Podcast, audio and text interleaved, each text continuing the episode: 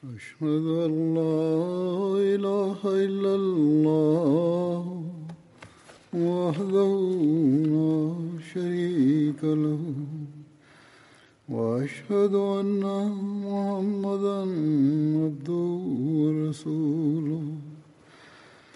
أما بعد فأعوذ بالله من الشيطان الرجيم. بسم الله الرحمن الرحيم. الحمد لله رب العالمين. الرحمن الرحيم. مالك يوم الدين. إياك نعبد وإياك نستعين. اهدنا الصراط المستقيم صراط الذين أنعمت عليهم غير المغضوب عليهم ولا الضالين Umar nur gesprochen.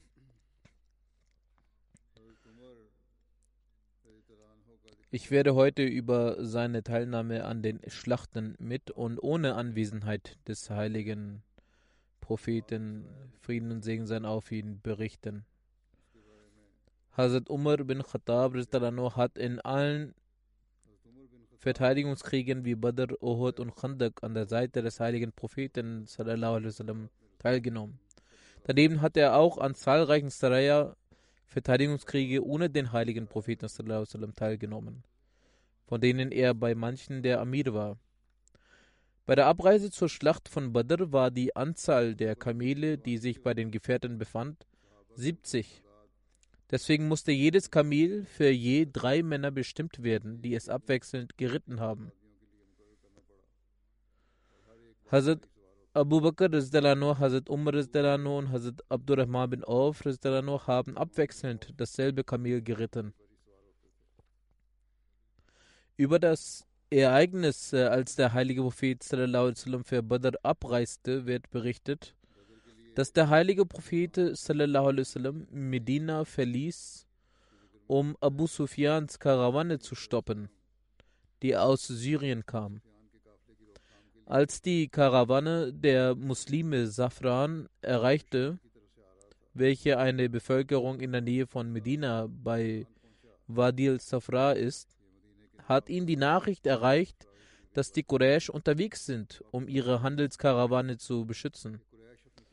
Der heilige Prophet hat seine Gefährten um Rat gebeten und ihnen die Nachricht gegeben, dass aus Mekka eine Armee mit schneller Geschwindigkeit losgegangen ist. Was sagt ihr dazu? Beabsichtigt ihr im Gegensatz zur Armee die Handelskarawane?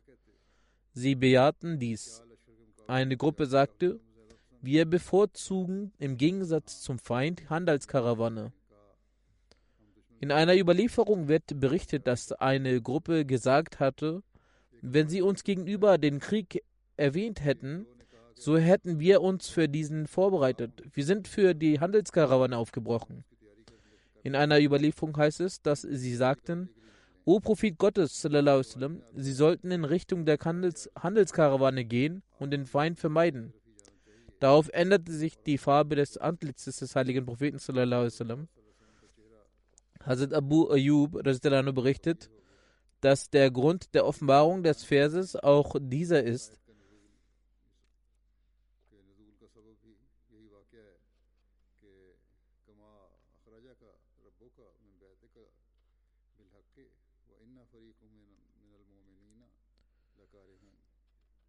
Dies, weil dein Herr dich ohne Grund aus deinem Hause führte, indes er ein Teil der Gläubigen abgeneigt war.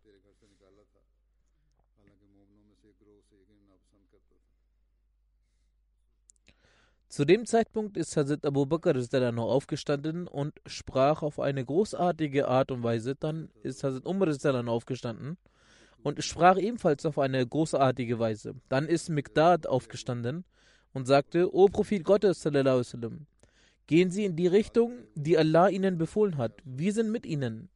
Ich schwöre bei Gott, wir werden zu ihnen nicht gehen, gehe denn du mit deinem Herren, kämpfet, wir bleiben hier sitzen, wie es zu wie es die Bani Israel zu Hazrat Musa al-Islam gesagt haben. Er sagte nein, wir werden neben ihnen kämpfen, solange wir leben.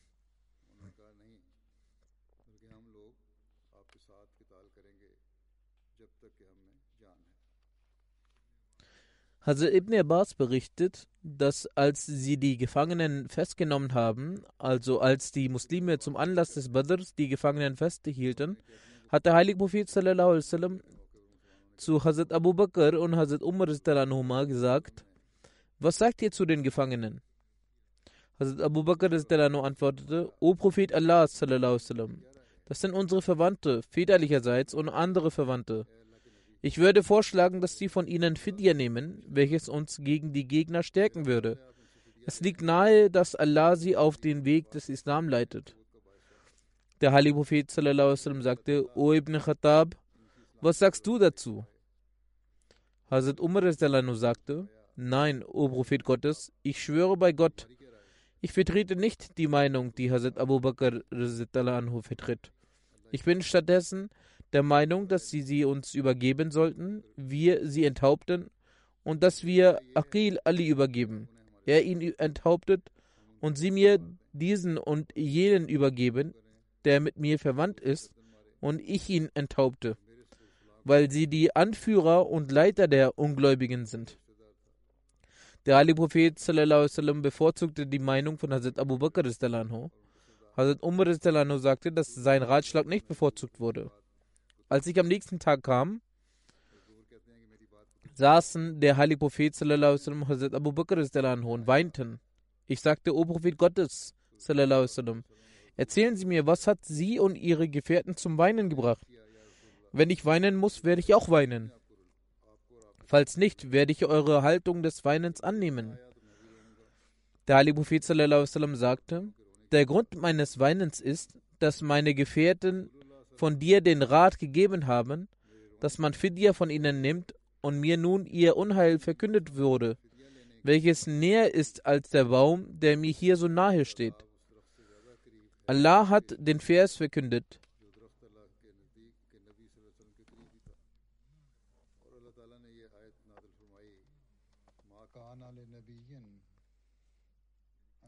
Einem Propheten geziemt es nicht, Gefangene zu machen, ehe er sich auf kriegerischen Kampf einlassen muss im Land.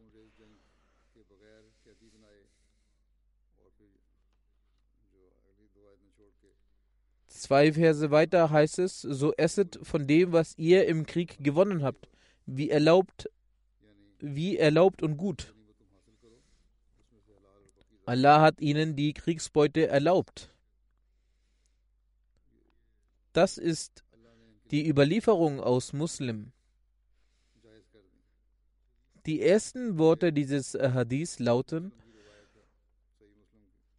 dass der heilige Prophet sallallahu wasallam und Hazrat Abu Bakr geweint haben. Danach sind die Verse des heiligen Koran. Aber diese Darlegung wird nicht deutlich, so wie sie in den Geschichtsbüchern von Historikern berichtet wird dass Allah bei der Schlacht von Badr Unmut verkündet hat.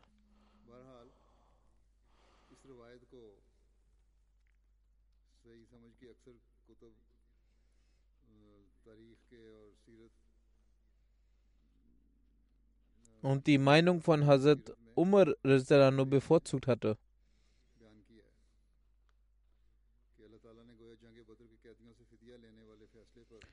Die Biografen von Hazrat Umar haben bei ihren Kapiteln darüber, welcher Vers der Ansicht von Hazrat Abu Bakr, Hazrat Umar entsprach, auch diesen Vers genannt.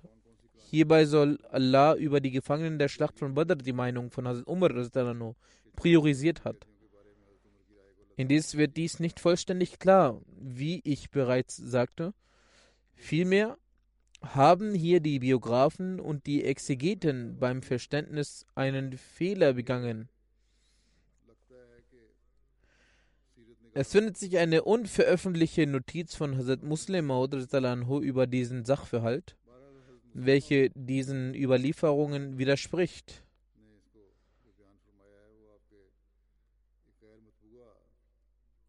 Die Erläuterung von Hazrat Muslim Maud scheint die richtige zu sein.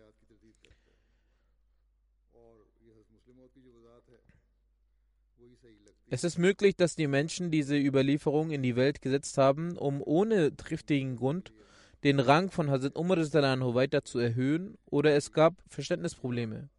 Hazrat Muslim spricht über die Exegese des zweiten Verses der Surah Al-Anfal. Vor dem Islam gab es eine Tradition in Arabien und bedauerlicherweise wird diese Tradition in einigen Orten auch heute durchgeführt dass auch wenn kein Krieg stattfindet, dennoch Menschen als Gefangene genommen werden und als Sklaven gehalten werden. Dieser Vers beseitigt diesen alten Brauch und es wird deutlich erklärt, dass nur nach einem Krieg die Feinde gefangen werden können. Wenn es keinen Streit gibt, dann ist es nicht gestattet, irgendjemanden als Gefangenen zu halten. Dieser Vers wurde sehr falsch interpretiert. Weiter sagte er, als die Muslime nach der Schlacht von Badr einige Kämpfer der Feinde gefangen genommen haben, hat der heilige Prophet Muhammad sallam, sich mit den Gefährten beraten, was der weitere Vorgang mit ihnen sein sollte. Die Meinung von Hazrat Umar war es, sie zu töten. Hazrat Abu Bakr Sadiq hegte die Ansicht, dass durch das Entrichten der Fidya diese freigelassen werden sollen.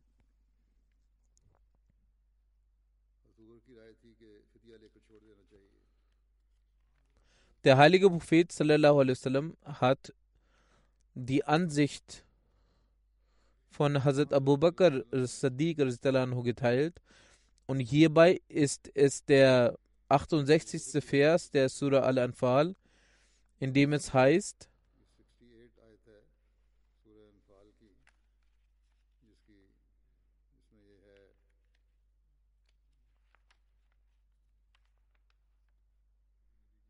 Einem Propheten geziemt es nicht, Gefangene zu machen, ehe er sich auf kriegerischen Kampf einlassen muss im Land.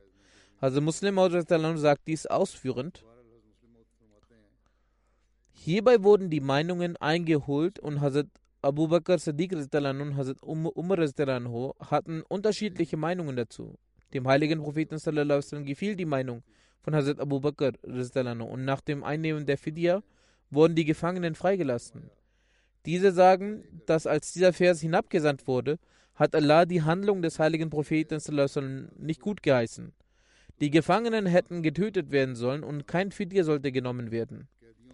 Dies findet sich in der Exegese von Tabari. Hazrat Muslim Maud schreibt, indes ist diese Exegese falsch. Erstens, zu diesem Zeitpunkt hat Gott noch kein solches Gebot erlassen, dass die Gefangenen nicht durch das Einnehmen von Fidya freigelassen werden können. Daher konnte dem heiligen Propheten kein Vorwurf gemacht werden, die Gefangenen freigelassen zu haben, nachdem sie das Fidya entrichtet hatten. Zweitens, vor diesem Ereignis hatte der heilige Prophet im Ort Nachla zwei Personen nach dem Erhalt von Fidya freigelassen. Gott hat diese Handlung nicht unrechtmäßig markiert. Drittens, zwei Verse weiter gibt Allah den Muslimen die Erlaubnis von dem zu essen, was vom Krieg gewonnen wurde. Das, was erlaubt und gut ist.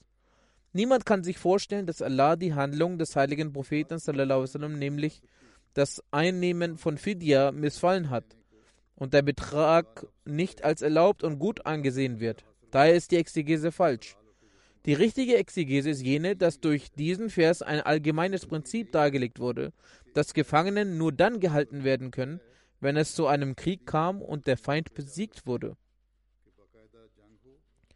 Von den Koranexegeten hegen Allama Imam Razi und der bekannte Biograf Allama Shibli Nomani die gleiche Ansicht wie die von Hazrat Muslim Maud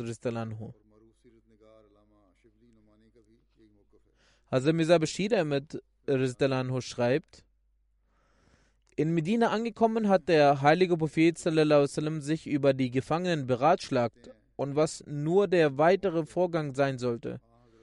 In Arabien gab es im Allgemeinen die Regel, die Gefangenen entweder zu töten oder als Sklaven zu halten. Indes war diese Sache mit dem Gemüt des heiligen Propheten sallam, nicht vereinbar. Ebenfalls waren bis dahin dazu keine göttlichen Gebote erlassen worden. Hazrat Abu Bakr sagte, dass gemäß seiner Ansicht nach dem Einnehmen von Fidya sie freigelassen werden sollen, da diese Menschen schlussendlich auch ihre Brüder und aus dem Bekanntenkreis sind. Ferner ist es möglich, dass sie von diesen in Zukunft leidenschaftliche Muslime geboren werden. Also Umar war jedoch einer anderen Meinung. Er sagte, dass in Glaubensangelegenheiten nicht auf die Verwandtschaft geachtet werden sollte. Diese Menschen seien aufgrund ihrer Handlungen dazu bestimmt, bestraft zu werden. Daher sollen alle getötet werden. Vielmehr soll das Gebot gegeben werden, dass die Muslime mit ihren eigenen Händen ihre Verwandten töten. Der heilige Prophet hat die Meinung von Hazrat Abu Bakr aufgrund seiner innewohnenden Barmherzigkeit gutgeheißen und sich gegen die Tötung entschieden. Er wies an, dass die Götzendiener, welche das Fidya entrichten, freigelassen werden sollen. Später wurde dementsprechend ein göttliches Gebot herabgesandt. Als auch das göttliche Gebot über das Entrichten von Fidya erlassen wurde, so wie es auch der zweite Kalif Ristalano beschrieben hat, ist es eine seltsame Sache, diese Überlieferung vorzubringen und dies als Grund für das Weinen des heiligen Propheten und von Hazrat Abu Bakr Sadiq zu beschreiben. Hazrat Mirza Bashir Ahmed schreibt, dass gemäß den Zuständen der Gefangenen für jeden ein Betrag des Fidyas zwischen 1000 und 4000 Dirham festgelegt wurde und somit erlangten alle Gefangene ihre Freiheit. Es gibt Erwähnungen über die Hochzeit zwischen der Tochter von Hazrat Umar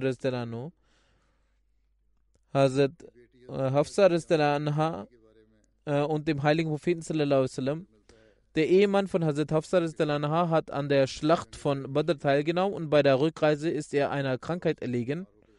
Später heiratete der heilige Prophet Hazrat Hafsa. Dieses Ereignis wird in Sayyid Bukhari wie folgt beschrieben.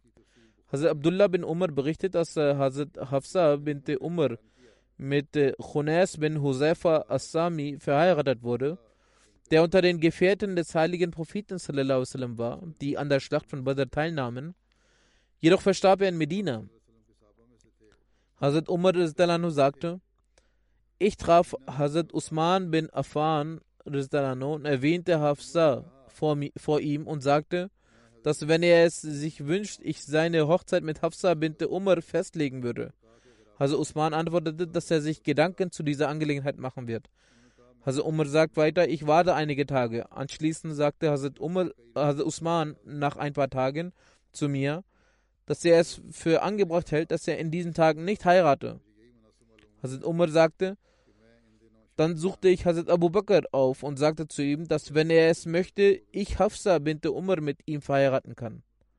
Hazrat Abu Bakr äh, jedoch schwieg und gab mir keine Antwort. Hazrat Umar sagt, das traf mich noch stärker als die Antwort von Usman. Damit ist gemeint, dass es ihm noch stärker bedrückt, dass auch Hazrat Abu Bakr abgelehnt hatte. Hazrat Umar sagt, anschließend wartete ich einige Tage, als dann der heilige Prophet sallam, um die Hand von Hazrat Hafsa anhielt und ich sie mit ihm verheiratete. Als die Hochzeit vollzogen war, kam Hazrat Abu Bakr zu mir und sagte, vielleicht hat dich meine Antwort äh, betrübt, nämlich als du Hafsa erwähnt hast und ich dir nicht geantwortet habe. Ich sagte, ja, das hat mich äh, betrübt. Daraufhin sagte Hazrat Abu Bakr, der einzige Grund, der mich abgehalten hat, dir zu antworten, war die Kenntnis, dass der heilige Prophet sallam, Hazrat Hafsa in Erwägung zog und ich dieses Geheimnis nicht kundtun konnte. Das heißt, dass Hazrat Abu Bakr bereits Kenntnis darüber hatte, dass der heilige Prophet sallam, den Wunsch der Vermählung mit Hazrat Hafsa hegt. Da dies noch ein Geheimnis war, konnte Hazrat Abu Bakr es nicht offenlegen. Hazrat äh, Abu Bakr sagte weiter, hätte der heilige Prophet diese Ehe abgelehnt, so hätte ich sicherlich deinem Vorschlag zu dieser Ehe angenommen. Auch Hazrat Mirza Bashir Ahmed hat im Buch Das Siegel der Propheten dieses Ereignis ausführlich beschrieben. So schreibt er, Hazrat Umar hatte eine Tochter mit dem Namen Hafsa, die mit einem frommen Gele Gefährten Khunas bin Husefa verheiratet war, der an der Schlacht von Badr teilgenommen hatte. Nach der Schlacht von Badr erkrankte Khunas bei seiner Rückkehr nach Medina und konnte sich von seiner Krankheit nicht mehr erholen. Einige Zeit nach seinem Ableben begann sich Hazrat äh, Umar Sorgen um die Vermählung von Hazrat Hafsa zu machen. Zu dieser Zeit war, äh, war Hazrat Hafsa über 20 Jahre alt. Aufgrund seiner schlichten Natur traf Hazrat Umar Hazrat Usman bin Affan selbst und erwähnte, dass seine Tochter Hafsa nun eine Witwe sei und dass er sie heiraten könne, wenn er daran interessiert ist. Doch Hazrat Usman vermied das Thema. Daraufhin erwähnte Hazrat Umar diese Angelegenheit gegenüber Hazrat Abu Bakr. Aber auch er schwieg und antwortete nicht. Daraufhin war Hazrat Umar zutiefst betrübt. Und in eben diesen Zustand der Bestürzung trat er vor dem heiligen Propheten und trug die gesamte Angelegenheit vor. Der heilige Prophet antwortete, O Umar, mach dir keine Sorgen, wenn Allah es will, wird Hafsa einen besseren Ehemann finden als Usman und Abu Bakr. Und Usman wird eine bessere Ehefrau bekommen als Hafsa. Der heilige Prophet sagt dies, weil er bereits beabsichtigt hatte, Hafsa zu heiraten und seine eigene Tochter Umm Kulsum mit Hazrat Usman zu verheiraten. Sowohl Hazrat Usman als auch Hazrat Abu Bakr waren sich dessen bewusst und lehnten deshalb den Vorschlag von Hazrat Umar ab. Einige Zeit danach verheiratete der heilige Prophet seine Tochter Umm Kulsum mit Hazrat Usman. Anschließend hielt der heilige Prophet selbst um die Hand von Hafsa an. Was hätte sich Hazrat Umar mehr wünschen können?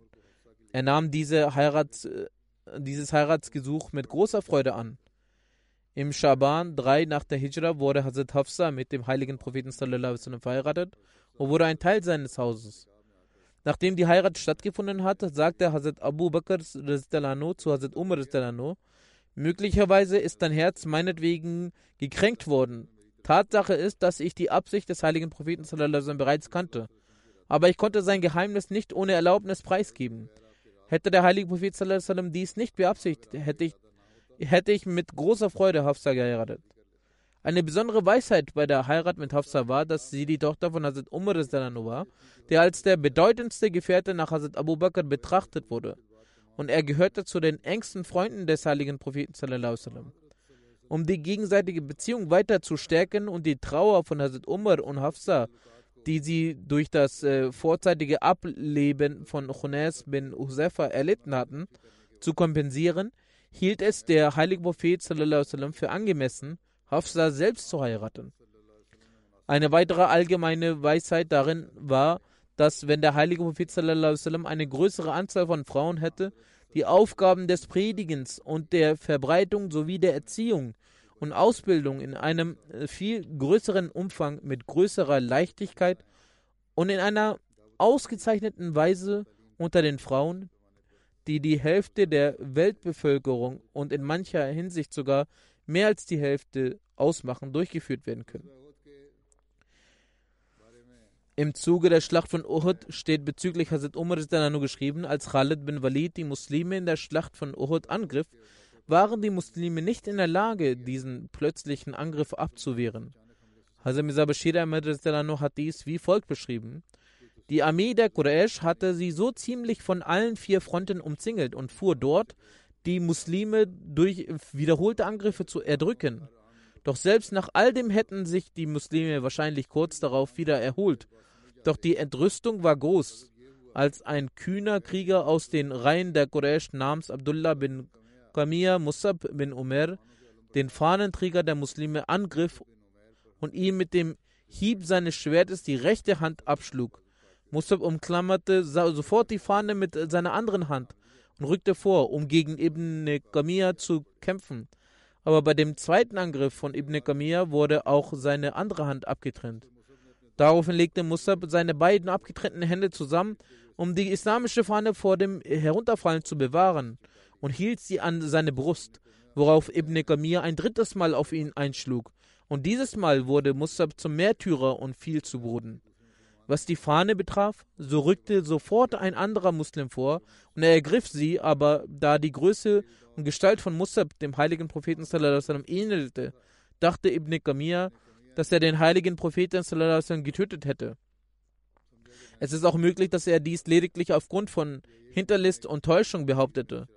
Auf jeden Fall rief Ibn Gamir aus, als Musab gemartet auf dem Boden fiel, dass äh, er Mohammed getötet habe. Bei dieser Nachricht verloren die Muslime alles, was an Fassung in ihnen noch vorhanden war, und ihre Streitmacht wurde völlig zerstreut. Viele Gefährten flohen in einem Zustand der Bestürzung vom, Schlacht, vom Schlachtfeld. Die Muslime waren gespalten. Ein Teil war jenes, welches das Schlachtfeld verließ, nachdem es vernommen hatte, dass der heilige Prophet scheinbar den Märtyrertod äh, lag. Indes war dies der, die kleinste Gruppe, doch wie auch im heiligen Koran erwähnt ist, hat Allah sie aufgrund dessen und der Aufrichtigkeit im Herzen vergeben.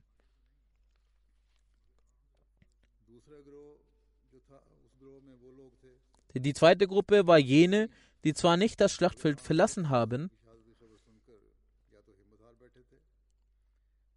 aber nachdem sie die Nachricht des Märtyrertods des heiligen Propheten erfahren, entweder den Mut verloren oder den weiteren Kampf als sinnlos betrachteten und daher abseits des Schlachtfeldes ihre Köpfe senkend sich gesetzt haben. Die dritte Gruppe war jene, die am Kämpfen war ein Teil von diesen war an der Seite des heiligen Propheten und sie zeigten unvergleichlichen Mut und Opferbereitschaft. Die Mehrheit dieser Gruppe war auf dem Schlachtfeld zerstreut und kämpfte leidenschaftlich. Als die Personen dieser Gruppe und auch der zweiten Gruppe erfuhren, dass der heilige Prophet am Leben ist, kämpften sie voller Eifer und versammelten sich vor dem heiligen Propheten. Ein sehr harter Kampf war im Gange und es war eine sehr gefährliche Situation. Und eine Prüfung für die Muslime, wie bereits erwähnt wurde, dass der Ali Prophet den Märtyrertod gestorben ist. Sie entfliehten äh, unter diesen gehörte auch Hazrat Umar, der sich in Verzweiflung auf eine Seite legten. Und diese Gefährten sollten nun auf eine Seite. Als ein Gefährte Anas bin Nazar Ansari erschien und sagte, was tut ihr hier?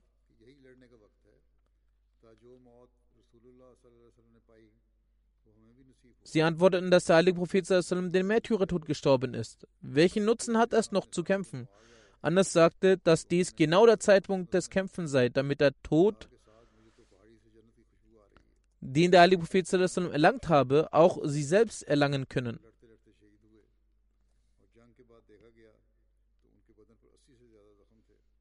Ferner erschien vor ihnen Saad bin Muaz. Anas sagte, Saad, von diesem Berg rieche ich den Duft des Paradieses.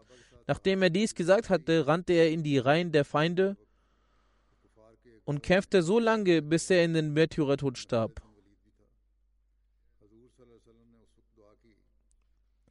Der heilige Prophet betete zu dieser Gelegenheit, O Allah, lass diese Leute nicht zu uns gelangen.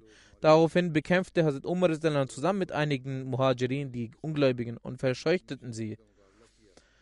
Hazrat äh, Mirza Bashir beschreibt, Abu Sufyan schritt mit einigen Anhängern in Richtung der Muslime. Als er sich ihnen näherte, rief er, O Muslime, befindet sich Muhammad unter euch?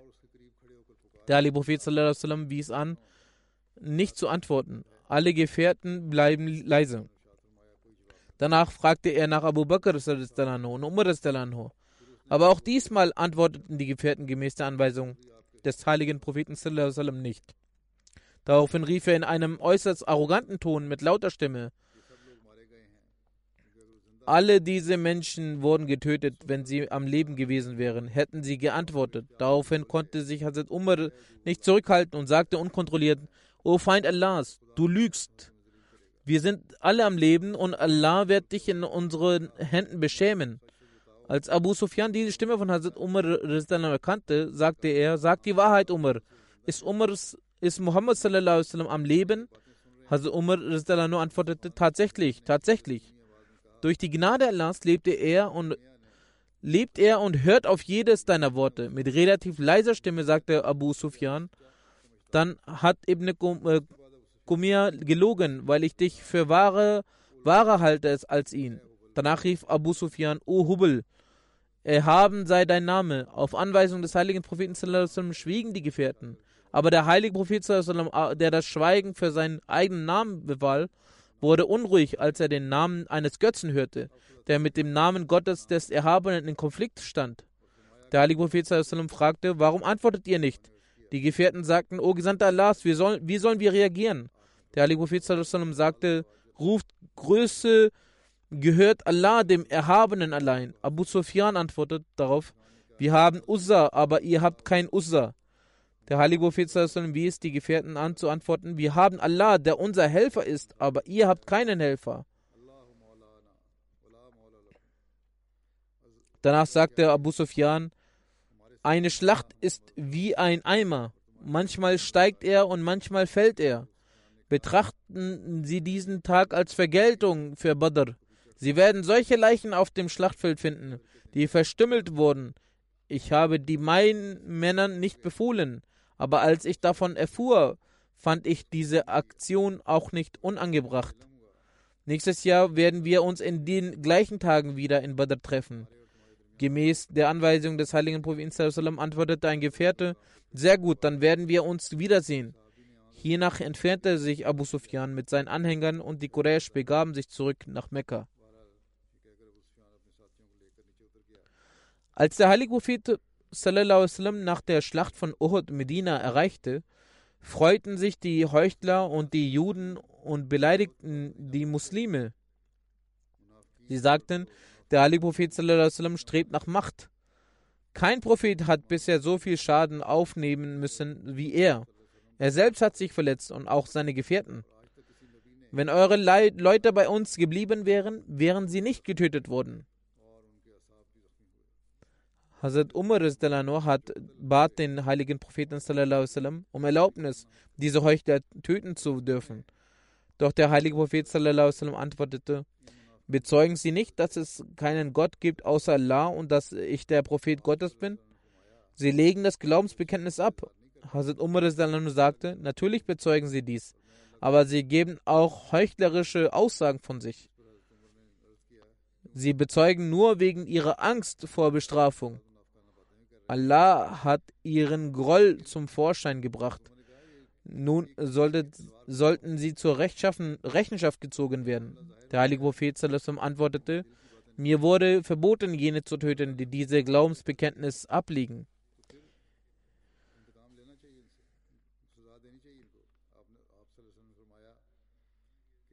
Mir wurde verboten, jene zu töten, die dieses Glaubensbekenntnis ablegen. Inshallah wird dieses Thema fortgesetzt. Nun möchte ich einige Verstorbene erwähnen, aber davor möchte ich um Gebete bitten. Wie auch letzte Woche erwähnt, äh, sollte für die unterdrückten Palästinenser gebetet werden. Es wurde zwar eine Waffenruhe beschlossen, aber die Geschichte lehrt uns, dass die Feinde stets irgendeinen Weg finden, die Palästinenser zu bekämpfen.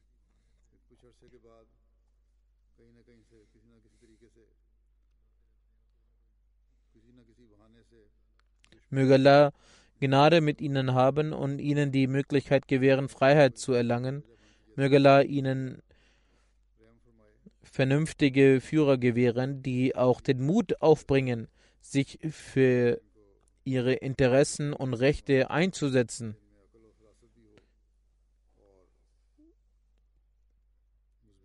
Beten Sie auch für die unterdrückten Ahmadis in Pakistan.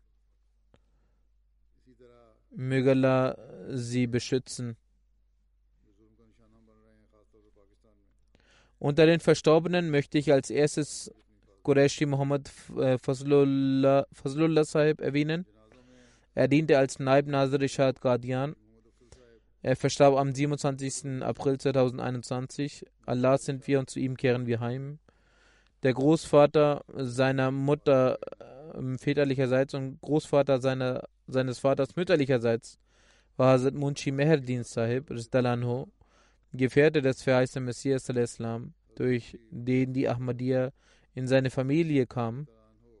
Sein Name wird auch unter den Genderzahlen des Minaratul Masih erwähnt.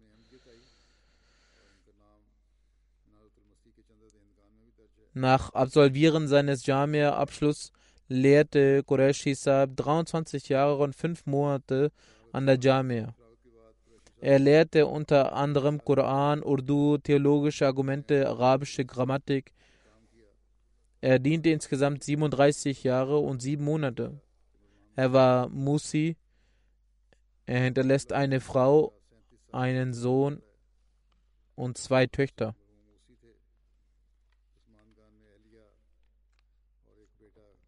Über ihn schreibt der Nazir Ishad Herr Makhdoom folgendes: Als er in der Jame war, war er ein sehr fürsorglicher Lehrer. Er pflegte eine sehr liebevolle und freundschaftliche Beziehung zu den Studenten. Er arbeitete stets ehrlich und gemäß dem Geist des Wirkfs. Er war selbst immer pünktlich und forderte auch von den Studenten Pünktlichkeit. Die meisten Mubalerin, also Imame und Theologen aus Indien, sind seine Schüler gewesen und haben von ihm profitiert. Er war von seinem Wesen sehr schlicht und er hielt sich immer sehr kurz. Er sprach nicht viel, aber seine Aussagen waren reich an Wissen und sehr prägnant. Er bekam die Möglichkeit, als Naib Sadr Khudamul Ahmadiyya von Indien zu dienen. Er war 34 Jahre, 34 lange Jahre der Co-Editor der Zeitschrift Badr. Er war auch der Editor des Magazins Mishkat. Er war auch Mitglied des Gremiums für die Geschichtssammlung Tariq Ahmadiyyat von Indien. Er las einige Teile des, äh, der abgetippten Version der Rani Khazain Korrektur und machte auf Fehler aufmerksam, die daraufhin überarbeitet wurden. Er überprüfte alles sehr vorsichtig er las einige Bücher des verheißenen Messias, die einzeln veröffentlicht wurden, zur Korrektur. Insbesondere Bücher wie Brahim Ahmadiyya, Arya Dharam, Sadbachan und so weiter.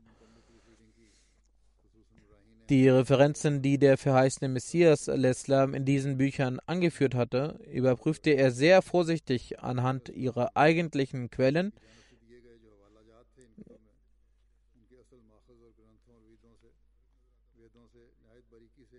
wie aus äh, Grant und den Veden. Er überprüfte die Aussprache und Übersetzung einzelner Wörter und wies auf Differenzen hin. Seine Besonderheit war, dass er bei jeder Angelegenheit seine Recherche komplett vertiefte. Er hat die Referenzen von Arya Dharam und Satbachan sehr sorgfältig überprüft. Er pflegte zu sagen, dass dieses Buch vom verheißenen Messias al-Islam für die Hindus und Sikhs als ein Zeugnis präsentiert wurde. Und diese zwei Bücher sind gegenüber diesen beiden Religionen von großer Wichtigkeit. Deshalb äh, müssen sie sehr sorgfältig überprüft werden und die Quellen korrigiert werden. Auch im Heiligen Koran, der von uns in der Khatem Mansur-Schrift veröffentlicht wurde, hat er bei der Herstellung der Software sehr geholfen. Diese Software wurde von einer Firma aus Dubai bestellt und er hat darin viel gearbeitet. Er arbeitete Tag und Nacht für die Verbesserung und Korrektur und Nachbesserung. Der Heilige Koran mit der Khatem Mansur Schrift wurde bereits veröffentlicht. Nun war er mit der englischen Übersetzung des Heiligen Korans von Herrn Molvi Sherali beschäftigt. Diese ist auch schon fast fertiggestellt und darin hat er auch viel Zeit investiert. Genauso hat er auch bereits einige Teile der Übersetzung von Herrn Mir Isaac Sab überprüft. In der Publikation des Heiligen Koran hat er auch sehr eifrig gearbeitet, besonders bei der Veröffentlichung des Khatem Mansur.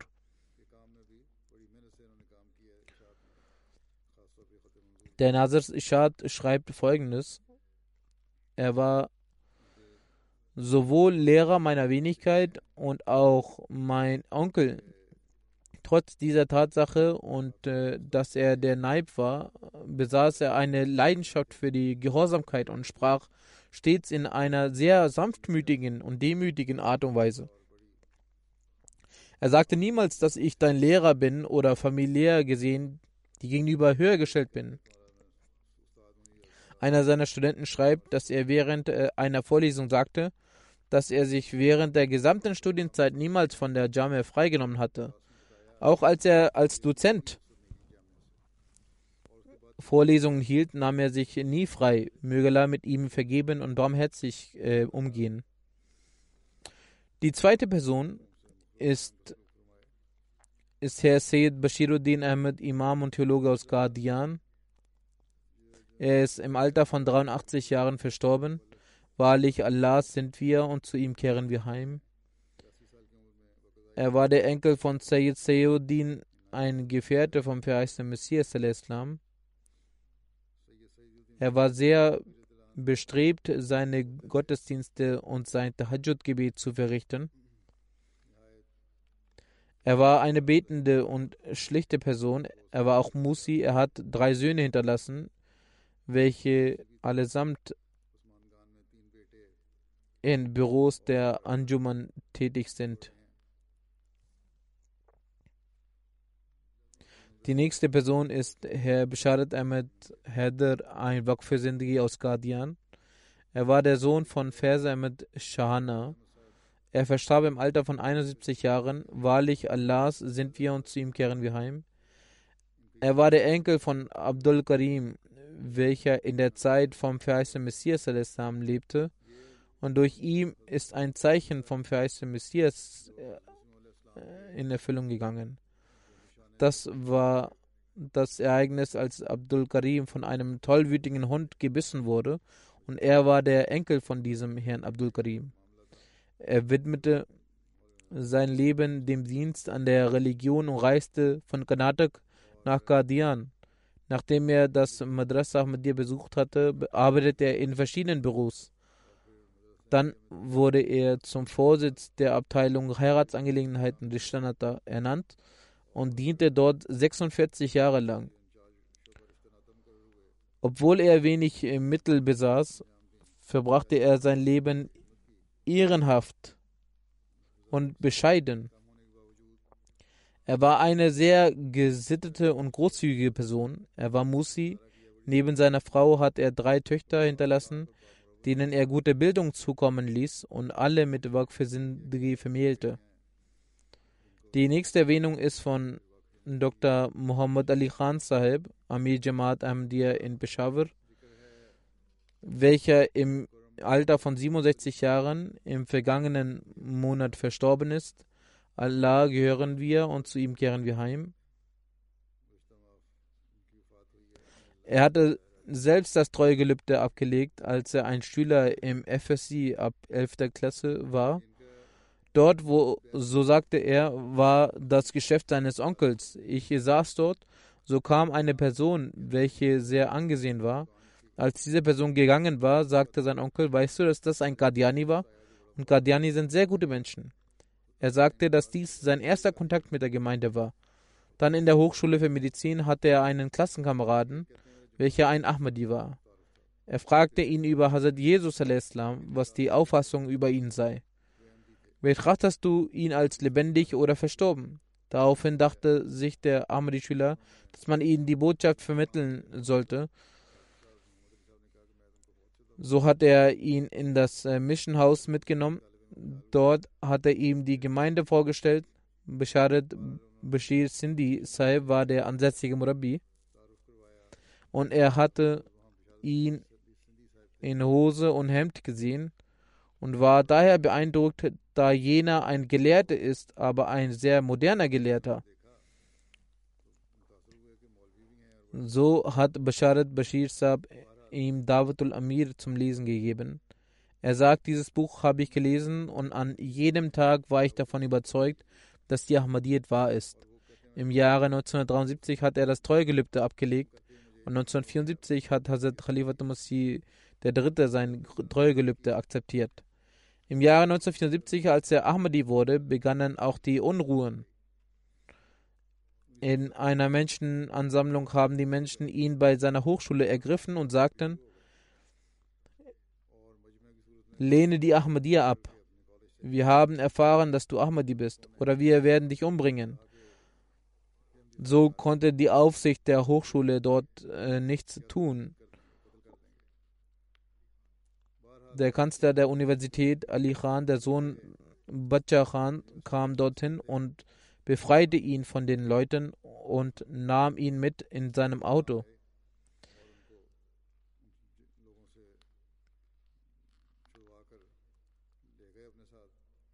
Außerhalb der Stadt angekommen, hat er ihn freigelassen. Von dort sagte er, bin ich zu Fuß in mein Dorf gegangen, barfuß. Und der Vater sagte, du machst dir das Leben schwer und bringst uns in Verruf. Wieso lässt du nicht von der Ahmadiyya ab? Er sagte, ich kann die Ahmadiyya nicht verlassen. Aufgrund der schlechten Umstände konnte er auch seine Bildung nicht fortführen. Es waren sehr schlimme Zustände, aber er blieb der Ahmadiyya treu. Eines Tages sagte sein Vater, schau mal her, beende dieses Problem und lasse von der Ahmadiyya ab. Er entgegnete, es gibt nur eine Lösung, es zu beenden. Wenn du mein Essen schickst, dann mische dem Gift bei, damit ich sterbe und damit sich dein Problem löst. Ich kann vom weißen Messias und seiner Gemeinde nicht ablassen. Hiernach hat sein Vater nie gesagt, dass er von der Ahmadiyyat ablassen soll. Als sein Vater starb, ging er bei seinem, seinem Tod zu ihm, aber er verrichtete nicht sein Totengebet. Die Menschen sprachen, das ist gegen den Stammesbrauch. Sie haben ihren Hass gegen ihn gezeigt. Sie sagten, was ist das für ein Sohn? Er hat das Totengebet seines Vaters nicht verrichtet. Er entgegnete, für mich hat der verheißene Messias eine wichtigere Stellung. Alles äh, andere folgt danach. So hat auch seine Mutter ihn sehr schlecht behandelt. Sie sagte, du bist nicht mein Sohn. Ebenfalls hat sie ihn von jeder Sache, von dem Eigentum entledigt. So ist er dann nicht in sein Dorf gegangen, aber er half finanziell seiner Mutter. Und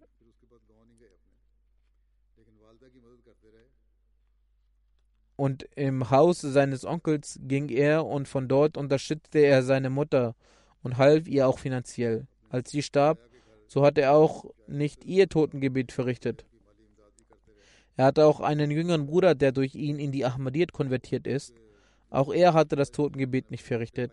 Daraufhin haben die Leute dies erneut kritisiert. Was sind das für Söhne?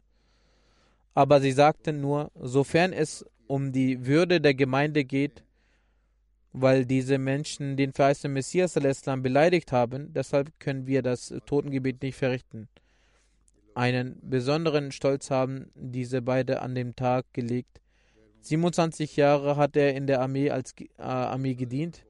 Er pensionierte vom Amt des Oberleutnants. Er war ein Arzt.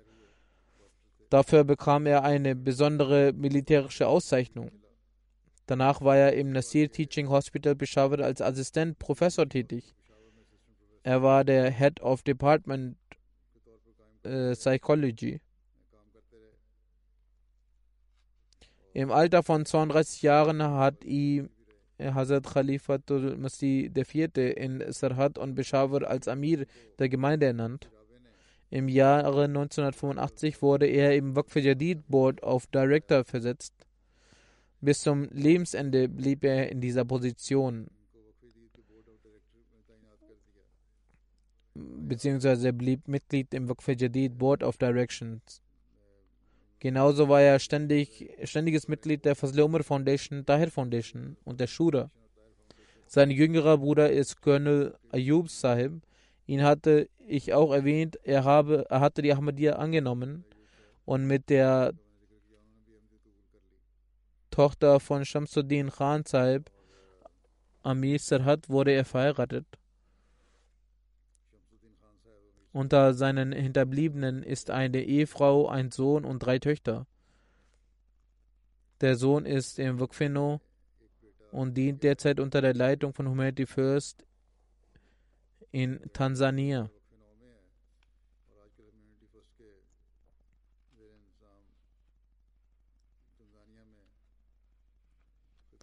Er schreibt, dass Herr Dr. Muhammad Ali Khan in Wahrheit Ehrlichkeit, Selbstlosigkeit und Aufrichtigkeit einen besonderen individuellen Rang hatte. Er erwähnte nie Vermögen, Ausgaben, weltlichen Eigentum oder anderen Sachen. Jeder seiner Kinder hat dies geschrieben.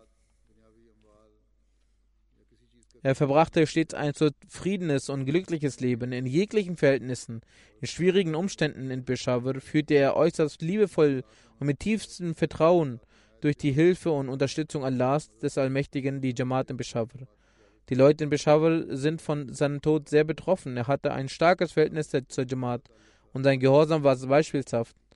Er pflegte sein, ein Verhältnis der Liebe zum verheißenen Messias und zum heiligen Propheten und war für die Einheit Allahs des Allmächtigen zu jeder Opfergabe bereit. Er besaß sehr viele gute Eigenschaften. Die nächste Erwähnung ist von ehrenwerten Herrn Mohammed Rafiq Khan Shehzada aus Ribwa, der am 30. März verstorben ist. Wahrlich Allah sind wir und zu ihm kehren wir heim. Er war 82 Jahre alt. Der Verstorbene war vom Gefährten des verheißenen Messias Hazrat Ghulam Rasul Afghan und Frau Aisha Patani ihr Enkel und von Hazrat Abdul Sattar Khan al-Maru Buzurg sein Urenkel. Er betete regelmäßig und verrichtete sein, seit seiner Jugend äh, das Tahajjud. Er hatte ein Ehrgefühl für den Glauben und war sehr leidenschaftlich. Er war Herr einer äußerst reinen Persönlichkeit. Während seiner letzten Erkrankung im Krankenhaus rezitierte er trotz erschwerter Atmung den heiligen Koran in lauter Stimme. Er trat in Abu Dhabi der Luftstreitkraft bei. Er ging nach einiger Zeit nach Abu Dhabi Dort sagte er in einer Versammlung der Luftstreitkraft ein Maulvi, dass der Mord an Ahmadi berechtigt ist. Daraufhin stand er mit großem Mut auf und sagte, ich bin Ahmadi, ermorden Sie mich. Jedenfalls kündigte er dort äh, und kam nach Pakistan.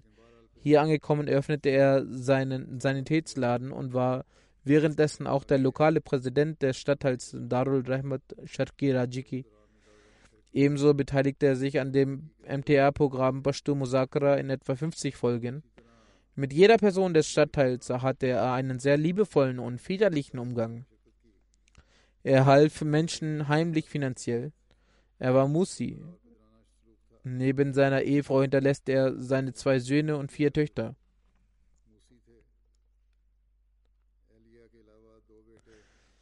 Die nächste Erwähnung ist von Herrn Ayaz Yunus aus Australien. Er verstarb am 24. März im australischen Staat New, New, New South Wales durch Ertrinken in einer Flut. Wahrlich Allah sind wir und zu ihm kehren wir heim. Er war ein sehr leidenschaftlicher Khadim und sagte dem lokalen Präsidenten, wenn er ihn für irgendeine Aufgabe brauchte, würde er zu jeder Zeit auf Befehl da sein. Er war jederzeit bereit zu dienen und hatte jedem gesagt, dass die Türen seines Hauses offen stehen und dass jeder kommen kann, wann immer man Hilfe braucht. Er half jedem auf zuvorkommender Weise. Jedenfalls gab die Regierung bei seinem Tod, er war jung, hatte auch noch nicht geheiratet, seine, seinen Eltern ein Visum, um aus Pakistan zu kommen. Und die Beerdigung fand unter Anwesenheit von Regierungsbeamten statt. Die nächste Erwähnung ist von Herrn Mian Tahir Mitzab, Sohn von Herrn Qurban Hussein, dem ehemaligen Angestellten des Wakalte Mal Talis in Rabwa und der Vater von Herrn Idris Ahmed, der hier in Islamabad Ingenieur des Projekts ist. Er verstarb im Alter von 67 Jahren. Wahrlich Allah sind wir und zu ihm kehren wir heim. Er war in der lokalen Jamaat Sekretär Tarbiyat und diente auch als stellvertretender Präsident und Saim Ansarullah. Er verrichtete regelmäßig das Tahajjud und Wafel und rezitierte regelmäßig den Koran. Er war Musi. Unter seinen Hinterbliebenen sind neben seiner Ehefrau zwei Töchter und drei Söhne. Die nächste Erwähnung ist von Herrn Rafiq Aftab Sahib aus dem Vereinigten Königreich, der Vater von Herrn Farouk Aftab war. Er verstarb auch im April, also im letzten Monat, im Alter von 63 Jahren. Wahrlich Allah sind wir und zu ihm kehren wir heim. Herr Farouk Saib schreibt, dass mein Vater war Herr vieler tugendhafter Eigenschaften. Er war von demütiger und sittlicher Persönlichkeit, pflegte mit jedem Kontakt. Er hatte ein fröhliches Gemüt, respektierte Menschen und gastfreundlich. Viele Menschen haben uns auch äh, angerufen und uns dies erzählt und diese Eigenschaften bezeugt. Er war sehr aufrichtig und leidenschaftlich und wies die Kinder auch immer darauf hin, mit dem Khilafat verbunden zu bleiben und eben dessen Resultat ist es, dass die Kinder der Gemeinde dienen. Die nächste Erwähnung ist Frau Sarina Akhtar Saiba, die Ehefrau von Herrn Mirza Nasir Ahmed aus Chitti Maziz war. Er ist Lehrer der Jamam der UK Sie verstarb letzten Monat. Wahrlich, Allah sind wir und zu ihm kehren wir heim. Sie war auch aus den Nachkommen von Gefährten. Sie war sehr geduldig und dankbar. Sie erfüllte die Rechte ihrer Eltern, Schwiegermutter und Schwiegervater. Zusammen mit ihrem Ehemann, der Waqf Sindgi war, harrte sie in Loyalität und Genügsamkeit aus. Auch als sie in Ghana lebte, harrte sie trotz schwerer finanzieller Lage mit viel Geduld und Dankbarkeit mit ihren Kindern aus. Sie äußerte nie eine Beschwerde. Die Verstorbene war Musia, ein Sohn von ihr ist Waqf Zindgi und arbeitet bei MTA Herr Mirza Tokir Ahmed. Die nächste Erwähnung ist von Herrn Hafiz Muhammad Akram, der, der diesen Monat in Tahir Hart Institut im Alter von 80 Jahren verstarb. Wahrlich Allah sind wir und zu ihm kehren wir heim. In seine Familie kam die Ahmadiyyat durch den ersten Kalifen. Hiernach hat sein Großvater väterlicherseits in der Zeit des ersten Kalifen schriftlich das Bett abgelegt. Er hat das Bett nicht auf seine Hand abgelegt, sondern schriftlich. Einer seiner Enkel, Abdul Khabir Rizwan, dient hier im Büro des Privatsekretärs UK.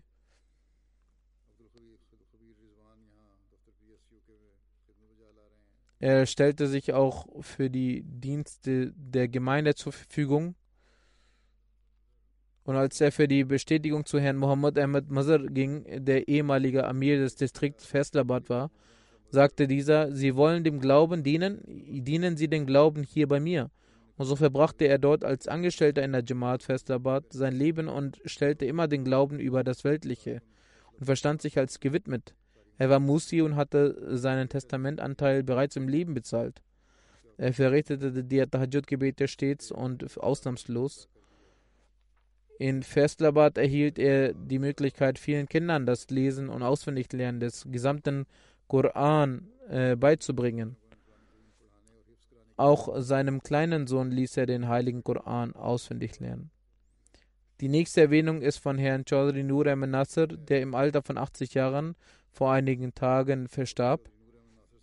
Er war der älteste Sohn von Herrn Chaudhry Muhammad Abdullah, der ein Darwish Qadian war. Zwei seiner Söhne sind durch die Gnade Allahs des äh, Allmächtigen Waqf der eine ist Schulleiter unserer Schule in Liberia. Mansur Ahmed Nasser ist Schulleiter und Masrur Ahmed Muzaffar hat die Möglichkeit, als Missionar in Ghana zu dienen. Diese beiden Söhne konnten aufgrund dessen, dass sie im Außendienst waren, am Janaza ihres Vaters nicht teilnehmen. Der Verstorbene war Musi. Die nächste Erwähnung ist von Herrn Mahmoud Ahmed Minhas, Sohn von Herrn Hakim Ubaidullah Minhas. Er verstarb im Alter von 75 Jahren im letzten Monat. Wahrlich, Allah sind wir und zu ihm kehren wir zurück. Einer seiner Söhne, Rashid Mahmud Minhas, ist Missionar. Er sagt, dass der, der Verstorbene ein genügsamer Mensch war. Er war Herr unzähliger guter Eigenschaften. Er verrichtete das Tahajjud regelmäßig, war leidenschaftlich für das Khilafat und stets bereit, Armen und Hilfsbedürftigen zu helfen Auch sein Sohn ist in Ghana im Dienst und konnte daher nicht an seinem Janaza teilnehmen. Genauso konnte ein anderer Sohn, da er in Malaysia ist, nicht teilnehmen. Möge Allah der Allmächtige ihnen allen Geduld und Kraft geben, den Kindern der Verstorbenen und den Hinterbliebenen. Möge er ihre Ränge erhöhen und ihnen vergeben und barmherzig sein. Nach dem Freitagsgebet werde ich das Namaz Janaza von allen leiten, inshallah.